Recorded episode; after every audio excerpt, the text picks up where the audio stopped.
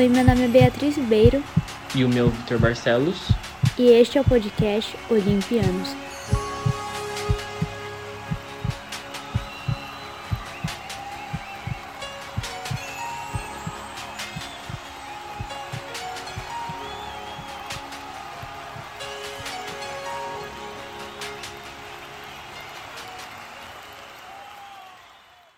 No episódio de hoje, o Olimpianos irá falar das modalidades que abrigam os atletas mais completos do programa olímpico, o triatlo e o pentatlo moderno.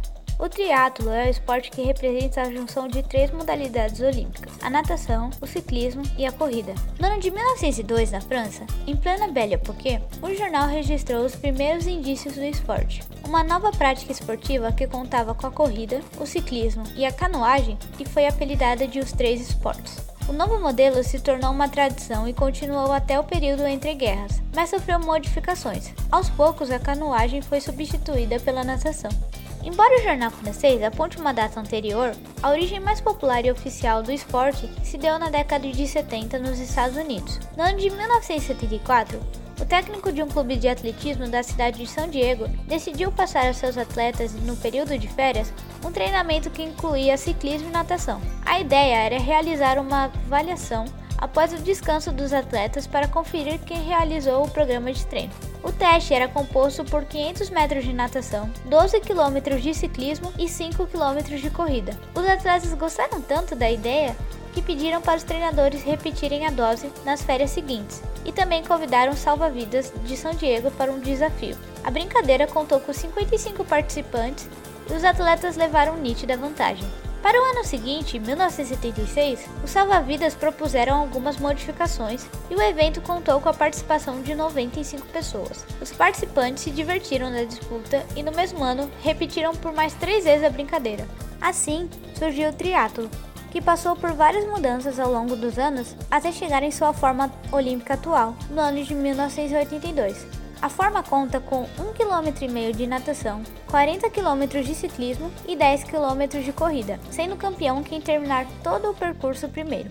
Dois anos depois, nos Jogos Olímpicos de 1984 em Los Angeles, o triatlo fez parte do programa olímpico como esporte de demonstração, mas por questões burocráticas políticas, o esporte teve que aguardar mais 16 longos anos para fazer sua estreia como esporte oficial nas Olimpíadas de Sydney 2016.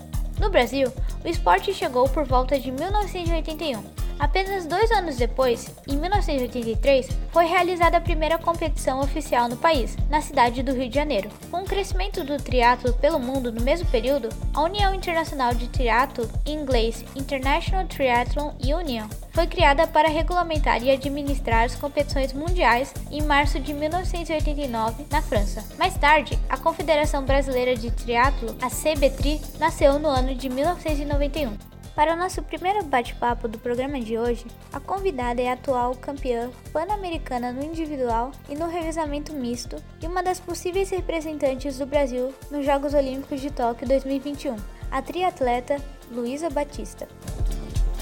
Oi Luísa, tudo bom? Muito obrigado por poder conversar com a gente.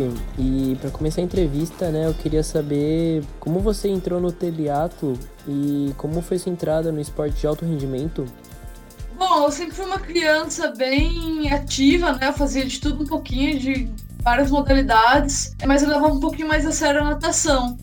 Não era uma boa nadadora, mas era apaixonada pelo esporte, desde criança, assim. Tinha um atleta amador na minha cidade, eu sou nascida em Araras, no interior de São Paulo, que ele fazia triatlon, né? E ele viu o potencial, assim, falou assim, nossa, menina nada, tá aí o tempo todo correndo aqui na, na cidade, em outras modalidades. E aí esse moço me emprestou a bike dele. Eu fiz minha primeira provinha de triatlo, né? Foi um mini triatlo. Foram 400 metros de natação, 5 km de bike, 2 de corrida.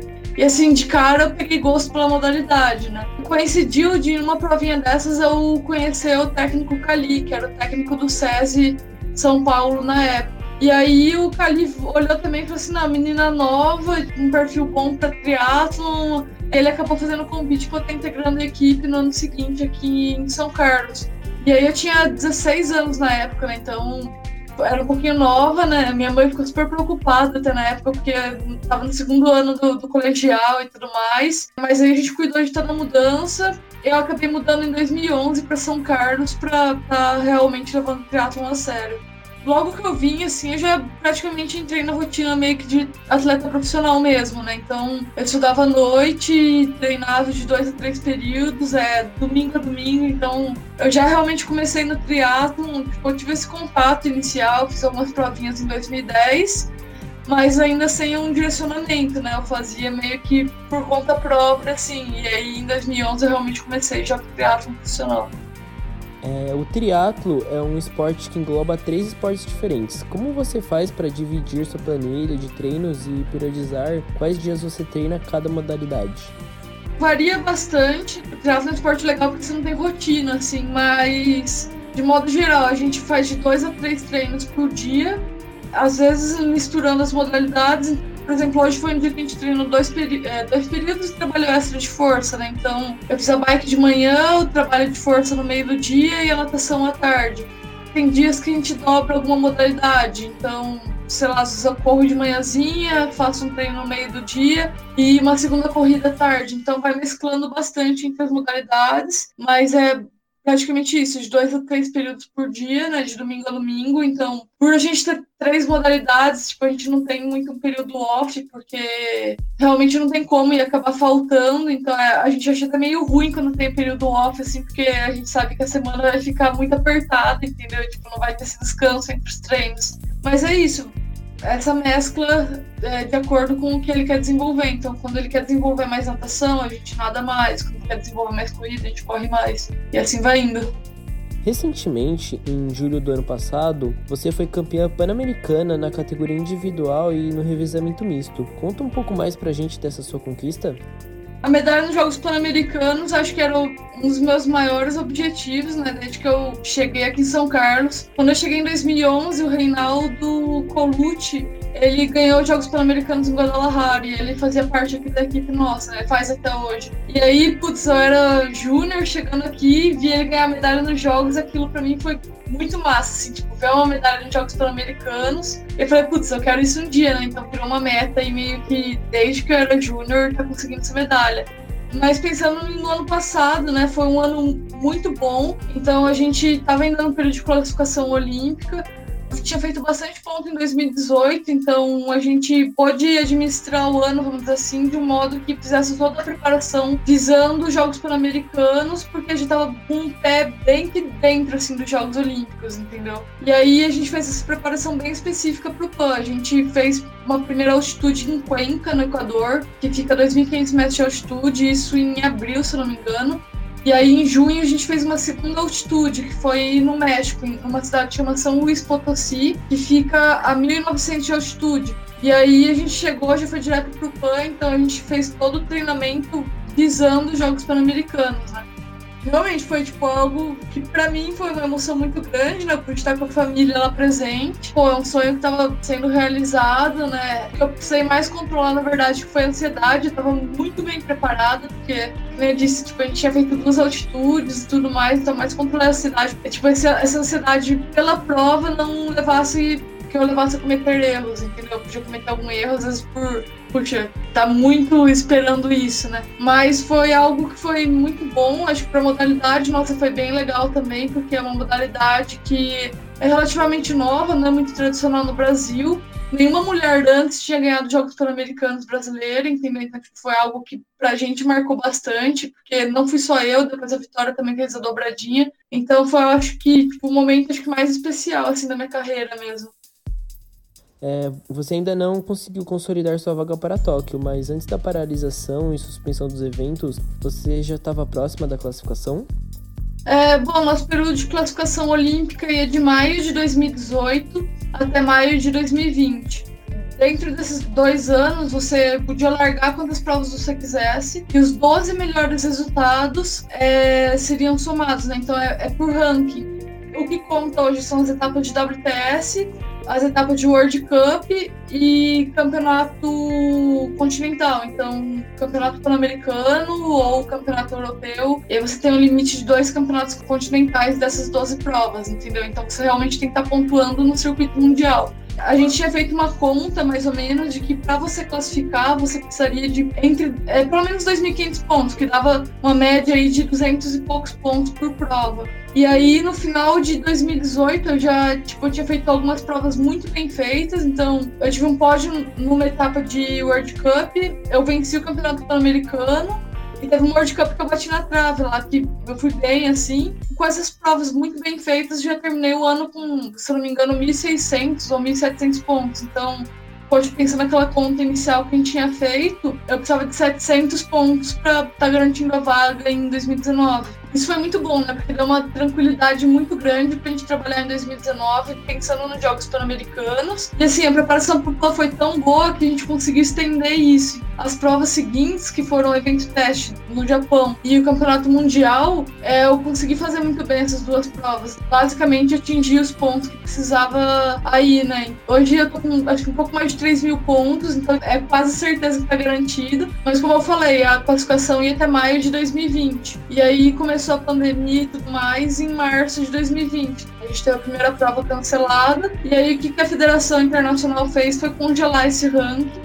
congelou a classificação olímpica também, né? Eu não posso falar assim, ó, tô classificada, porque teoricamente ainda faltam dois meses, né? Mas ele já. A Federação Internacional já deixou claro que eles vão manter o que já foi conquistado, entendeu? Não vai zerar ranking, não vai zerar nada. E eles pretendem retomar quando todos os países tiverem condição novamente, então provavelmente só no ano que vem. E eles pretendem retomar o mesmo número de provas e eventos que faltavam. Para ser justo, eles basicamente pegaram março, abril e maio de 2019 e vão jogar para março, abril e maio de 2020. Eu acredito muito nisso. E aí eu acredito muito que a gente vai conseguir essa vaga individual relativamente fácil, entendeu? Hoje, pensando no individual, estou classificando eu, a Vitória Lopes e o Manuel Messias. São duas mulheres e um homem. Mas a gente tem o revezamento. Vai ser a primeira vez que vai ocorrer o revezamento, vai ser em Tóquio. E para o Brasil classificar hoje, vai ter um evento de revezamento que ia acontecer na China. E também, por conta da pandemia e tudo mais, foi cancelado, né? Então a gente tem uma chance aí nesse evento de revezamento.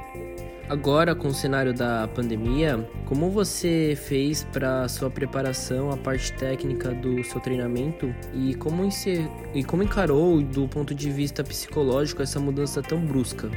Primeiro que o triatlo é uma modalidade bem privilegiada, né? Porque a gente não treina um esporte só, a gente treina três. Se a gente conseguisse manter um pouquinho de cada um, a gente já tava treinando muito, né? A bike foi o mais fácil de resolver. A gente. Aqui no Brasil não teve em nenhum momento assim, uma proibição de você sair na rua. Mas a gente tava evitando, porque pensa assim, sei lá, eu caí, sofri um acidente, gente tem que parar no hospital, acho que não é o muito que a gente quer agora, né? Que acontece, entendeu? Às vezes acontece de você cair. Então a bike, tipo, já de início a gente já foi pro rolo, que é tipo um equipamento que parece um cavalete, que você coloca a bike e você pedala dentro de casa, entendeu? Ela, esse cavalete tem um suporte com atrito em que a roda fica passando. Então a gente conseguiu manter uma qualidade tremenda no ciclismo. A corrida, o SESI me emprestou uma esteira, é, também logo no início da pandemia, estava correndo também tudo na esteira aqui em casa.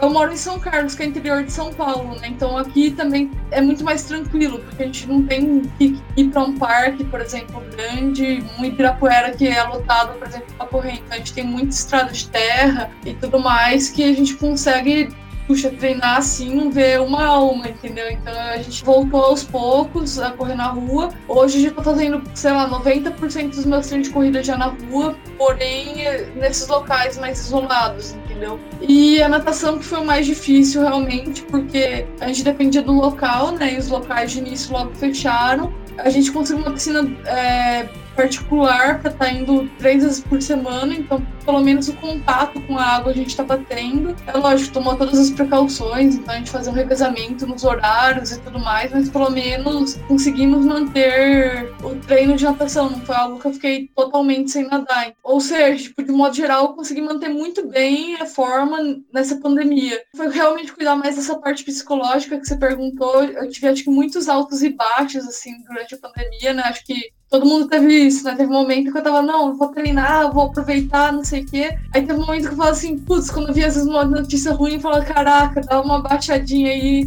Por exemplo, o adiamento de toque, pra mim, veio como algo bom quando começou, eu falei assim, meu, vai ser cancelado, não tem como, não, não, não dá para um país sediar uns Jogos Olímpicos nessas condições, entendeu? Então veio como algo positivo. E é isso, eu tô tentando encarar da forma mais positiva possível, mesmo sabendo de todas as dificuldades que tiveram. Eu queria muito que acontecesse esse ano, mas acredito que com um ano a mais aí de preparação e tudo mais, vou chegar muito melhor em Tóquio, porque eu sou relativamente nova pro triatlo, né? O triatlo você atinge seu auge aí com 28, 30 anos. E não só eu, né? Mas o time como um todo. Então, aquilo que eu falei, ah, da classificação do revezamento, vai ser um amadurecimento dos quatro atletas, né? Hoje tô eu, Vitória e Messias classificados, eu com 26, Vitória e Messias com 24 anos. Então, três desses quatro atletas já um ano a mais de preparação, sabe? Vão ganhar muito. Eu tô tentando olhar o lado positivo disso tudo. Eu acredito que pra gente, de modo geral, vai ser positivo ter um ano a mais de preparação. É, você teve alguma redução salarial ou perda de patrocínio de apoio por conta da pandemia? De início eu ia ter um corte, porém é, minha equipe acabou voltando atrás e, poxa, até para manter uma estrutura totalmente profissional aí para os atletas, eles mantiveram, né? Foi algo muito positivo. Na verdade, acho que eu fui uma atleta um pouco privilegiada, né? Uma das atletas escolhidas por um projeto novo da MRV. A MRV criou um projeto com 12 mulheres para patrocinar até o Jogo de Tóquio, né? Eu fui uma dessas atletas escolhidas foi um patrocínio a mais que veio agora, exatamente tipo, na época que a gente mais precisava para agregar e que vai me ajudar tremendamente, né? Então, poxa, vai ajudar é, meu técnico teve esse corte, então, poxa, a gente fez um acordo aí pra que eu minimamente pudesse estar ajudando ele também, entendeu? Então, foi algo muito positivo esse apoio novo. E eu acho que eu fui uma das poucas atletas, assim, que realmente teve essa sorte, assim, né, da, da equipe realmente manter todo o apoio e conseguir um patrocinador extra agora nessa época, né? Porque eu acredito que seja muito difícil aí para a maioria dos atletas. E pensando agora na pós-pandemia, você já tem algum planejamento para a próxima temporada? E o que você acha que pode tirar desse período?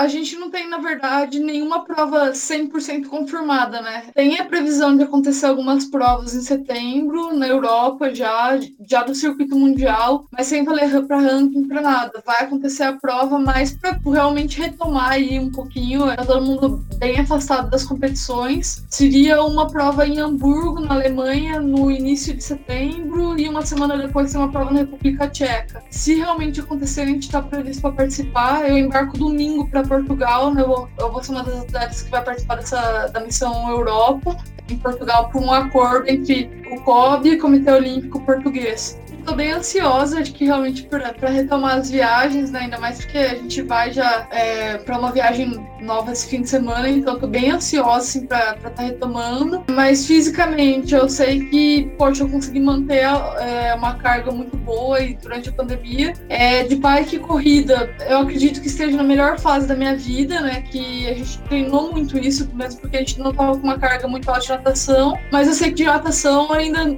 não tô 100%, não tô muito afinada nada, né? Tem que, tem que trabalhar muito, vou ter que. Agora que a gente vai para Portugal, que a gente vai estar piscina todos os dias e tudo mais, vou ter que retomar com um foco muito maior na natação do que é, eu tô tendo aqui, que a gente ainda tá nadando dia sim, dia não, tá mais controlado ainda. Mas eu sei, acredito muito que com um ano eu vou chegar preparadíssima em Tóquio. Foi como eu falei, é, acredito que tenha sido uma vantagem pra gente, né? Tanto pensando na parte física quanto na psicológica, eu vou estar um ano mais maduro e tudo mais. Eu acho que isso vai conta bastante para a prova em Tóquio. E é isso, é aproveitar agora que eu coloquei para mim isso na pandemia, né? Que eu queria sair dela é, o melhor possível. Tipo, eu queria ser a atleta que mais se preparou e falei assim, não, eu quero ser a pessoa que mais fez do limão a limonada. Para você, o que é ser atleta no Brasil? Quem é atleta, né, num país acho que não é pela fama, não é, você não tem esse retorno, né? Mas é algo muito pessoal, assim, né? Acho que é uma recompensa pessoal tremenda que a gente sabe que ser atleta no Brasil é difícil, né? Você nem sempre vai ter a melhor condição e tudo mais, mas eu sei que isso te torna de uma forma mais forte, mais resiliente também, né? Então, por exemplo, eu sou um tipo de pessoa que eu, assim, eu sei que a gente falta às vezes uma estrutura, puxa, falta um tênis, mas eu não vou me lamentar por não ter um tênis top de linha, pela marca não tá me apoiando e tudo mais. Não, eu vou ter um tênis melhor, eu vou competir de igual para igual com as meninas, mas eu sei que para isso eu tive que trabalhar e batalhar muito mais do que a maioria das meninas do mundo afora. Então eu tento sempre olhar esse lado positivo, né? Tipo assim, ah, beleza, é, eu tô competindo de igual para igual com vocês, mas para isso eu tive que batalhar muito mais. Então eu tenho certeza que isso na hora da prova vai ser um diferencial, entendeu? Então eu acredito que seja isso, né? Que apesar da, da estrutura não ser as, a melhor e tudo mais, todo atleta brasileiro é, pensa isso da raça, né? É, é, diferente, é diferenciado. Você pode perceber que o atleta brasileiro se emociona muito quando conquista uma medalha, né? Tipo, às vezes você vê o gringo assim, ó, certinho e mantendo a postura e, tipo, o brasileiro chorando, lágrimas, assim. Mas isso é do brasileiro. Eu acho que isso é o que deixa o esporte mais emocionante, mais bonito aqui no Brasil. E pra gente terminar agora, é, o que é o triatlo para você? Não, o triatlo hoje eu levo muito como um estilo de vida. A gente passa cada terreno, assim, de muita coisa, assim, então passa pelos perrengues, mas é realmente um estilo de vida. Acho que, poxa, hoje eu já não sei viver sem isso, né? Eu sou apaixonada mesmo pela modalidade, que acabei encontrando aí com o intuito de me tornar uma atleta olímpica, mas hoje é minha paixão. Outro esporte olímpico que falaremos no programa de hoje e conta com mais de uma modalidade é o pentatlo moderno. O pentatlo moderno é composto por cinco esportes diferentes: o esgrima, a natação, o hipismo, o tiro esportivo e a corrida. Sua origem é intimamente ligada ao militarismo, por ter surgido na Grécia Antiga em 708 a.C. e ter como seu primeiro campeão o guerreiro espartano Lampis. Os espartanos utilizavam o pentatlo para selecionar os soldados mais versáteis da época. Introduzido pelos gregos nos Jogos Olímpicos da Antiguidade, o esporte tinha um papel de destaque na disputa, já que o vencedor do pentatlo era considerado grande campeão da competição e não ganhava apenas o título, mas também prestígio na sociedade. O atleta passava a ser aclamado quase como semideus pelo público e era chamado de Victor Lodurum, que em latim significa o grande vencedor dos jogos. Porém, as modalidades e a forma de disputa eram totalmente diferentes de como é hoje em dia. O pentatlo consistia em provas de corrida, salto em distância, salto em altura e arremesso de disco. Cada etapa era eliminatória até que restasse apenas dois atletas na disputa, que por sua vez realizavam uma luta entre si para definir o campeão. Estudos apontam que a transformação do esporte para sua forma atual aconteceu no final do século XIX, graças a um oficial sueco. O oficial teve a ideia de adaptar o esporte para um modelo de simulação militar, utilizando uma situação na qual um soldado deveria entregar mensagens atrás das linhas inimigas. A jornada começava a cavalo, passava pelo tiro, pela esgrima, natação e terminava na corrida. O pentatlo entrou oficialmente no programa olímpico na edição de 1912 dos Jogos em Estocolmo, e o responsável foi o barão Pierre de Coubertin, fundador dos Jogos Olímpicos da Era Moderna. A palavra moderno foi acrescentada ao nome da modalidade justamente para diferenciá-la da sua primeira versão.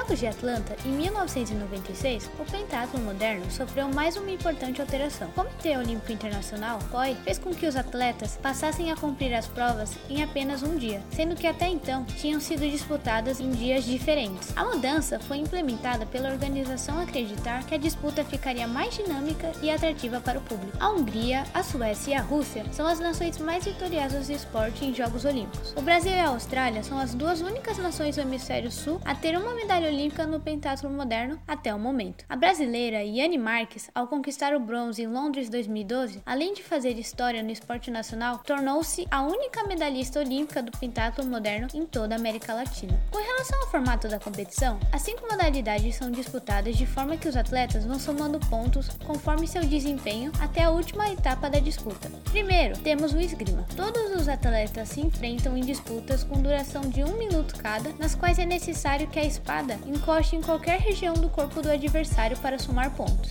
A pontuação pode ser descontada se o competidor sair da pista, virar as costas para o oponente ou realizar uma jogada perigosa.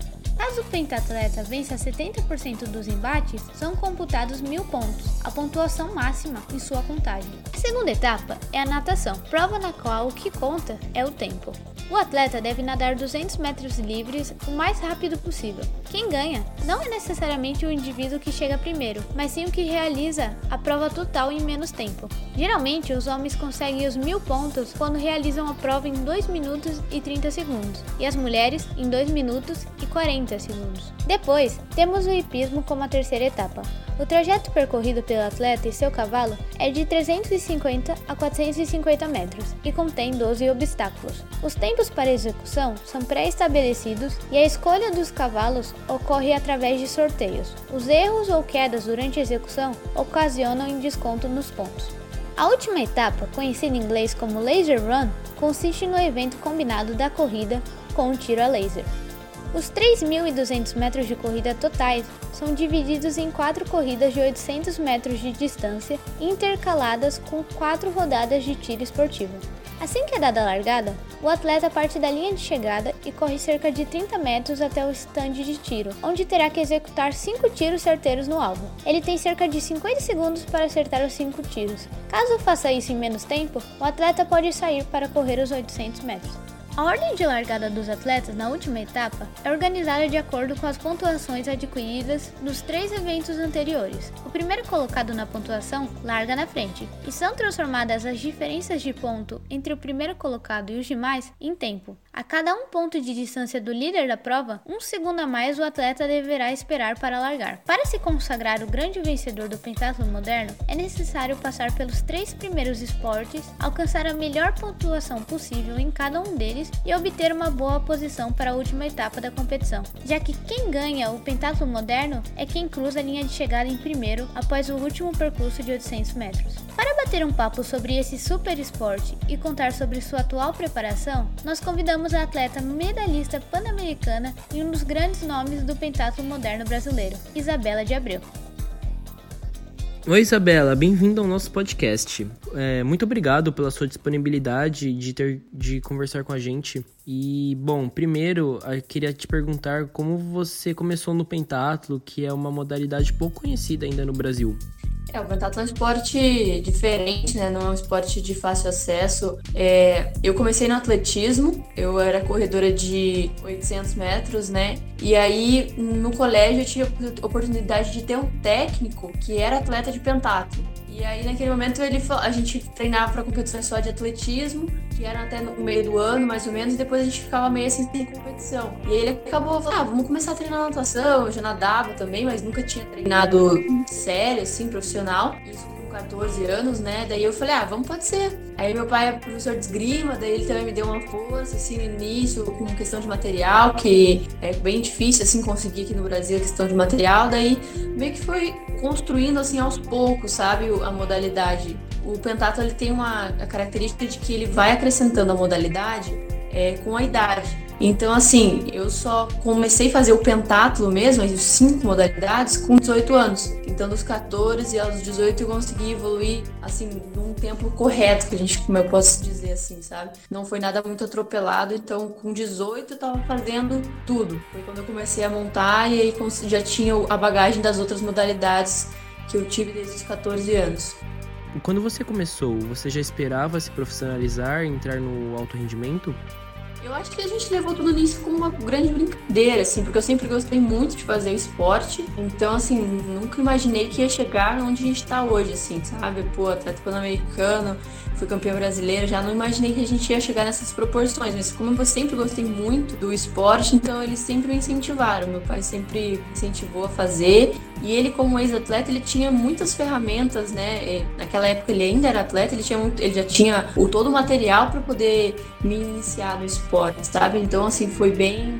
Eu acho que talvez ele, meu, esse meu primeiro técnico, talvez ele já imaginava algo grande, assim, sabe? De Olimpíada.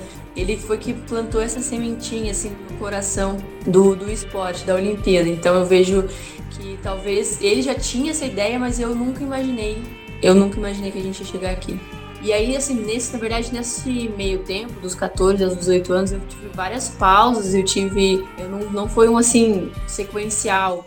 Eu fiquei parada praticamente o segundo e o terceiro ano do colégio, né? Que eu acho que é um momento bem decisivo. Cara, será que eu vou fazer faculdade? Será que eu vou continuar no esporte? E aí, no primeiro momento, na verdade, eu optei realmente por fazer faculdade. Eu larguei o esporte e fui estudar engenharia. E aí, fiz o primeiro ano do curso. E aí, eu falei, cara, isso aqui é legal, mas eu sinto muito falta do esporte, né? Então aí eu acabei retornando, daí eu já tava com 18 anos, e aí eu já não tinha também muita escapatória, porque daí eu tinha que fazer os 5, né? 18 anos eu ser obrigado a fazer os 5. Então, assim, dei uma iniciação bem rápida, assim, em praticamente oito meses. Eu aprendi a saltar e já entrei numa prova de hipismo, né, de pentatlo completo com o hipismo. Então, assim, foi meio atropelado, mas desde então a gente vem, assim, depois trabalhando melhor no, no hipismo. Mas como eu já tinha também essa bagagem dos outros esportes, assim, foi mais fácil. Mas foi meio um atropelo, assim, pro, pra, naquela época, foi 2014, eu entrar, fazer o brasileiro e já fazer os cinco modalidades, né? O pentatlo é um esporte que engloba cinco provas. Você costuma dar preferência para o treino de alguma modalidade específica? É, o, o pentatlo né, são é, corrida, natação, tiro, esgrima e piso. Então a gente tem modalidades muito técnicas, que é o hipismo e o tiro, que não exige um desgaste muito grande da parte física, mas também modalidades muito concorrentes, né? Corrida, natação, e ainda a gente faz academia, que tem que fazer fortalecimento, então é como se fosse mais um esporte, né? Sou esse esporte. E eu tive, eu por começar na, o atletismo ser a minha, minha, minha origem, né? Eu tenho uma facilidade. Em compensação, eu tenho muita dificuldade na natação, então natação eu treino todos os dias. No ano passado, você foi medalhista pan-americana com o revezamento feminino. Como foi essa experiência para você? Ah, os Jogos Pan-Americanos foi, foi muito legal, foi uma coisa assim que eu não esperava que fosse tão legal, né? Em Toronto 2015, é, eu ganhei um daqueles bichinhos de pelúcia que é o mascote, né? Daí eu falei assim, ah, na próxima você vai lá e vai conquistar o teu, né? Daí eu falei tipo, ah, tá bom, beleza, assim, né? Levei a sério. E aí, eu, quando eu consegui a vaga, assim, era a competição mais importante no ano. Eu treinei para aquilo também, porque no, na parte individual, a medalha que eu ganhei foi no revezamento feminino. No individual, é, tava valendo vaga para os Jogos Olímpicos de Tóquio. Então, assim, se eu fosse super bem nos jogos, eu já garantia a minha vaga, e a vaga nominal. Então, assim, é vaga da Isabela. Ninguém pode tirar essa vaga de mim. E a prova individual era antes e o revezamento feminino era eram dois dias depois. Então, na prova individual, assim, eu fiz meus melhores tempos, eu tava me sentindo muito bem nos treinos lá, a gente tava reconhecimento de piscina, que a gente sempre faz, reconhecimento do local de tiro. Eu tava me sentindo super bem, gostei da piscina. O percurso não era muito confortável, era bem assim, cross country, tinha subida, grama, buraco, terra, tava meio sujo assim, mas cara, tava ruim para todo mundo, né? E no individual eu fui muito bem, assim, eu fiz meu melhor tempo de natação da minha vida fiz a minha melhor esgrima da vida, meu técnico tava lá, uma coisa que a gente tem muita dificuldade por eu ter muitos técnicos, às vezes, a maioria das vezes eu não viajo com nenhum, eu viajo sozinha.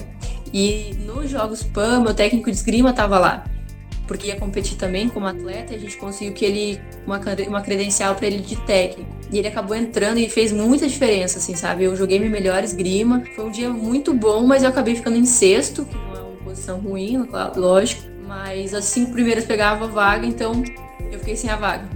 E daí vai ter um desânimo, né? Poxa, a gente lutou tanto para isso e nem tava muito afim de fazer o revezamento, assim. Foi uma prova que eu entrei assim, pô, vamos fazer, mas queria tanta vaga, ainda tava com aquele remoendo de não ter conseguido a vaga. Mas depois que eu comecei a competir, é uma, foi uma competição tão leve, assim, a minha, a minha dupla, a Priscila Oliveira, ela é de Recife, ela me colocou pra cima, ela também tava lutando pela vaga, não pegou, então ela falou, cara, vamos, Isa, vamos. E a gente fez a melhor esgrima da competição, melhor natação, cara, a gente foi tudo muito bem, largamos em primeiro na corrida, só que a diferença de tempo nossa para as outras adversárias estava muito curta, assim, 10 segundos, 1 segundo, a gente tava todo mundo muito embolado. E acabou que a gente terminou em terceiro e, cara, foi muito, foi muito legal, assim, a comemoração, a felicidade. E o meu técnico veio depois falou para mim, né, tipo, Isa, eu tô vindo no meu quarto de jogos pan-americanos e eu não tenho uma medalha. Você veio no primeiro e pegou medalha. Tipo, caramba, você tem que ficar muito feliz, tem que ficar muito contente com isso. E aí, assim, naquele momento talvez eu não tenha valorizado tanto a medalha como eu deveria. Mas hoje eu vejo quanto ela foi importante pra minha carreira e como a pandemia afetou a sua preparação tanto na parte técnica quanto na parte psicológica. É, no primeiro momento, assim, a gente estava com muitas incertezas, a, antes ainda da definição do adiamento dos jogos, a gente não sabia, vai ser cancelado, vai ser adiado, vai ter, não vai. Então, logo no início, assim, quando assim, essas, essas né, fecha tudo, não vai rolar nada, eu acabei praticamente parando de treinar por essa falta de perspectiva que, que se deu, né? Então, eu fiquei, acho que uns mês e meio, assim, sem correr. Eu não estava fazendo esgrima. É, uma coisa que, que eu acho que foi o ganho na, na parte da quarentena foi o tiro, porque eu passei a treinar muito mais tiro, porque eu ficava muito em casa, não tinha o que fazer. Eu comecei a treinar muito mais o tiro. E tava fazendo físico online, assim, a gente fazia umas videochamadas com o meu técnico e a gente fazia tudo com questão de peso corporal e assim, ficou bem, assim, eu acho que por uns três meses a gente ficou mais ou menos nesse ritmo. Aí quando teve a definição da Olimpíada, adiamento e tal, assim, a gente ficou, poxa, não tem, vai treinar, será que vai ter prova esse ano? Aí ficou nessa decisão da prova, a Olimpíada foi adiada, mas e as competições? Então, assim, tudo, acho que o atleta, ele é movido competição né? A gente precisa de um período. Então, uma coisa que a gente falou, assim, se eu tivesse em casa, sem poder treinar, como eu tava lá no finalzinho de março, no abril, mas eu falasse assim, Isa, em junho você vai competir. Cara, eu ia estar tá subindo dessa escada, eu ia estar tá pulando, eu ia estar tá dando no balde. Cara, a gente ia dar um jeito de treinar. Mas a falta de competição, o que move o atleta, isso é, não tem motivação para treinar, entendeu? Como é que vou, meu técnico vai passar treino e eu vou fazer, vou, ter, vou acordar cedo, vou treinar, então eu acho que assim, até maio eu fiquei bem desanimada, tava bem assim, pô, não tenho que fazer, não tenho que treinar, para que, que eu vou treinar? Mas eu tava treinando, a gente tava fazendo, tava me atendendo semanalmente com a minha psicóloga, a gente tava tentando é, tirar sempre uma parte positiva disso tudo, entender que ela tava ruim para todo mundo, isso foi uma coisa que ela bateu muito comigo, né, Isa? Tá todo mundo treinar, entendeu? Não é só você ruim.